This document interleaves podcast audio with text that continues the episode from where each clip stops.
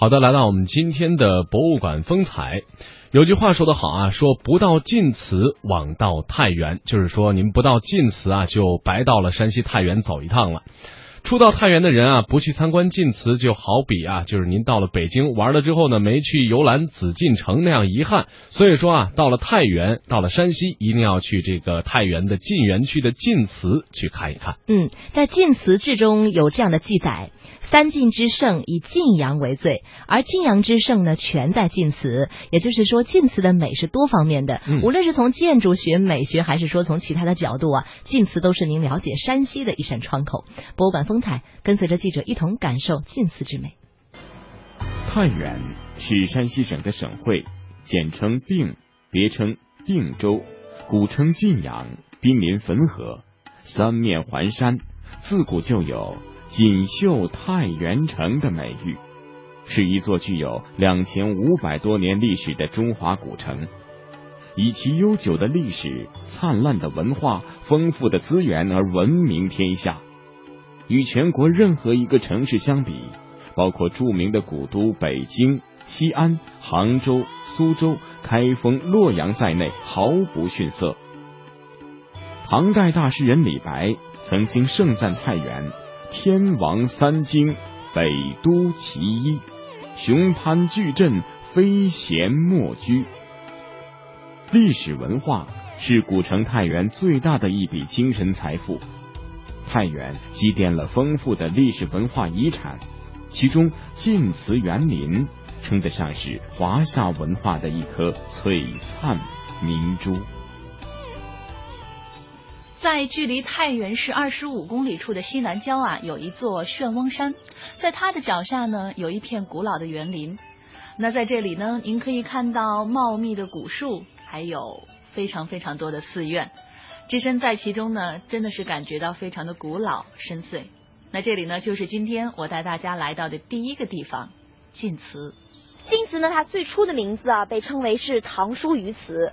是为了纪念这个西周时期晋国的开国诸侯，叫做唐叔虞而建的这样的一座祠堂。那现在在我们祠内啊，现有这个宋、金、元、明清各时期的建筑精品呢，共有一百余座，塑像呢有一百一十尊，碑刻多达有四百多通。那晋祠呢，是我们中国古建筑的博物馆，是世界王室的发祥地啊，同时也是我们国家现存最早的一所唐宋园林。在一九六一年的三月呢，国务院公布晋祠为全国首批的重点文物保护单位。走进晋祠，听着讲解员的讲解，可以感受到这里的每一棵树、每一块牌匾背后都有着美丽动人的传说故事。著名的桐叶封地的故事就源自于此。就说啊，这个成王在继位初年呢，唐国发生了这个五更叛乱，那周公亲自带兵要到唐国，就平息了叛乱。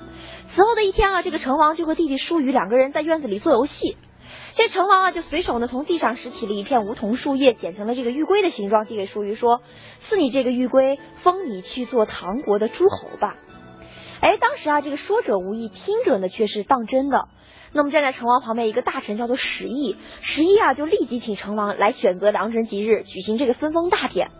哎，当时成王一听这话，他急了啊，他急忙分辨道说：“我只是和弟弟两个人做游戏而已啊，我俩说着玩呢，这岂能当真？”但他这个大臣就说道啊：“天子无戏言，那既然你说了，就该用史书记载他，音乐歌舞庆贺他，典礼呢来成全他。”哎，当时成王一听这个话啊，于是只好把他弟弟叔虞封到唐国做了诸侯。那么这个叔虞，他这个人也非常的用心了。他来到唐国以后呢，励精图治，利用这个我们的晋水啊，来大力的发展农业，使唐国人民生活富足，奠定了日后人民这个生活风调雨顺的一派兴旺景象。在他死后呢，人们就选择了我们这片山清水秀的地方啊，修建了这个叔虞祠。那么叔虞的儿子叫做谢父，谢父继位以后啊，因为我们境内呢有这个晋水流过，便将其国号唐呢改名为晋。祠堂呢改名为晋王祠啊，简称晋祠，所以晋祠一名呢，也就是由此而来的。山西又称为晋，也是由此而来。其实有关晋祠的历史啊，它可以追溯到一千多年以前。在漫长的岁月当中呢，晋祠曾经经历过多次的修建和扩建，面貌呢也确实在不断的改观当中。那今天首先我要跟大家介绍到的三大国宝建筑啊，相信通过我的介绍，你会为我国古代建筑师的鬼斧神工叫绝的。那在晋祠的最后面啊，这里有一座非常宏伟的宫殿，那这也是晋祠当中最大的一个建筑，同时它也是第一大国宝建筑，叫做圣母殿，是我们晋祠的第一大国宝建筑啊，也是我们国家宋代建筑比较杰出的一个代表作了，建于北宋的太平兴国九年，也就是公元的九八四年。整个圣母殿呢，它殿高十九米，顶部整个围廊啊，看上去非常的庞大，也非常的壮观，而且做工很精细。在它的四周呢，还有一圈围廊。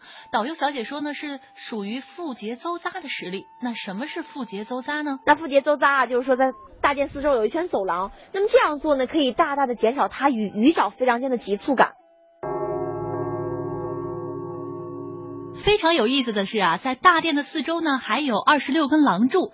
可是让我感到奇怪的是啊，一般的柱子呢都是直的，对不对？那可是呢，这里的二十六根廊柱呢却是倾斜状的。为什么它们都是倾斜状的呢？那么这样做呢，可以极大增加整个大殿的抗震性与稳定性。接下来呢，我要为大家介绍到的就是第二大国宝建筑了。现在啊，在我的脚下所踩的是一座古桥。有意思的是呢，这座桥可不是普通的一字形，而是十字形的。在古桥的下面呢，是一座方形的水池。我看到了水里面呢，有很多很多红色的鲤鱼在游来游去。刚才啊，在听导游的讲解当中呢，他说到了这样的一个词“鱼沼飞梁”，这么美的一个名字是什么意思呢？这座桥呢，为什么给它起一个很漂亮的名字啊？叫做鱼沼飞梁。因为古人说啊，圆形为池，方形为沼。因为这是一座方形的水潭，所以我们称其为沼。又因为刚才大家看到了沼中多鱼，所以我们称其为鱼沼。飞梁啊，就是在这座方形的水潭上架起的这座十字形的桥梁，我们称其为飞梁，叫做鱼沼飞梁。鱼沼飞梁啊，是我国桥梁建筑史上利用特定环境营造的一例这样的杰作和典范，也是我们国家现存最早的十字形立交桥的雏形。就立交桥就根据这座桥而来的。啊，原来最早的立交桥就在这里呀，要好好的欣赏欣赏了。哎，我又有新发现了，在鱼沼飞梁的正前方啊，有一座类似凉亭的建筑，这也是晋祠内的第三大国宝建筑，它叫献殿。那么您知道它是做什么用的吗？在堂堂的一个圣母殿面前造这么一座凉亭干什么呢？嗯，我给大家三个答案吧，好不好？好，我们来选择一下啊，我们玩一个小游戏。那么一呢是过厅啊，这是一个过厅。到圣母殿的过厅，那么第二呢，就是古代祭祀贡献贡品的场所啊。那么第三呢，就是这个游人休息乘凉的一个一个地方。这个献殿是做什么用的呢？几个选项，看看我们的游客是怎么选的吧。我想，你想啊，他离这个圣母殿这么近，到圣母殿来之前是不是要送东西？哈哈，果真不错，答对了。献殿，献殿啊，就是贡献的献嘛，就是摆放贡献贡品的场所。为什么呢？因为我们来看，它整个建筑风格非常的简单了，就在各个殿后的坎墙之上呢，安了这个直棂栅栏，使得整个大殿通风性非常的好。用它来摆放贡献贡品啊，可以使使这个贡品长时间的存放，不容易腐朽，并且呢，也不会受到这个日光的指示，相对来说保存非常的完好。关于晋祠的历史源远流长，晋祠三绝更可说是精华所在。接下来，雅文带您继续游晋祠。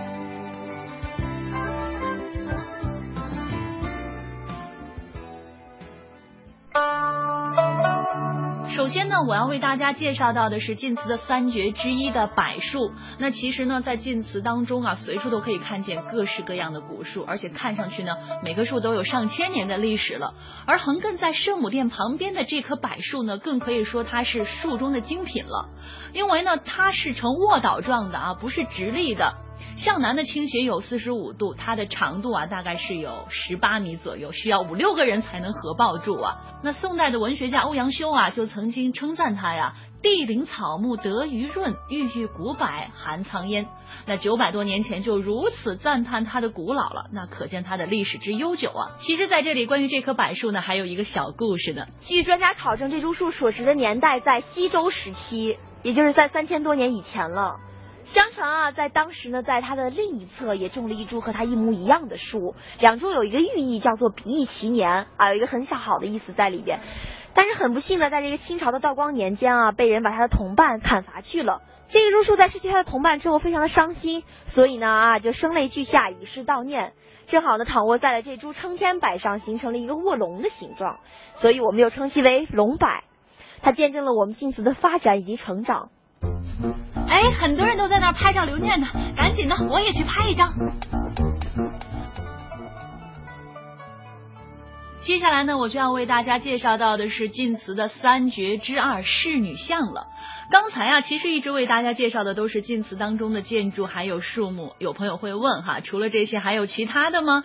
那当然是有的了，这也是晋祠的神奇之所在嘛。我现在呢，就是在这个圣母殿的当中啊，大殿正中的圣母呢是屈膝盘坐在一个木靠椅上，凤冠霞帔啊，面目非常的端庄，也显示了统治者的尊贵和奢华。那周围的四十二这个侍从像呢，手中也是各有所奉啊，为帝后来服侍种种劳役，比如。说侍奉文印翰墨呀，梳妆打扮呀，还有侍奉饮食啊、起居啊，以及奏乐歌舞等等等等。那可以说这些塑像呢，都是造型非常的生动，姿态也很自然。尤其是这个侍女像呢，更是其中的精品。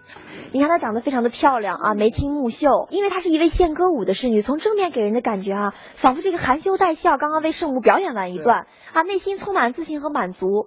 但是我们来换一个角度，我们从侧面来看一下他。这个表情，他仿佛这个眼皮红肿，两眼含泪啊，一副很悲苦的这样的一个感觉。我们大家知道，这些侍女们啊，她们打小从入宫的第一天起，便决定她们的终身将没有自由，啊，你的一生将被埋葬在这黑暗的深宫中，所以显得非常的幽怨了。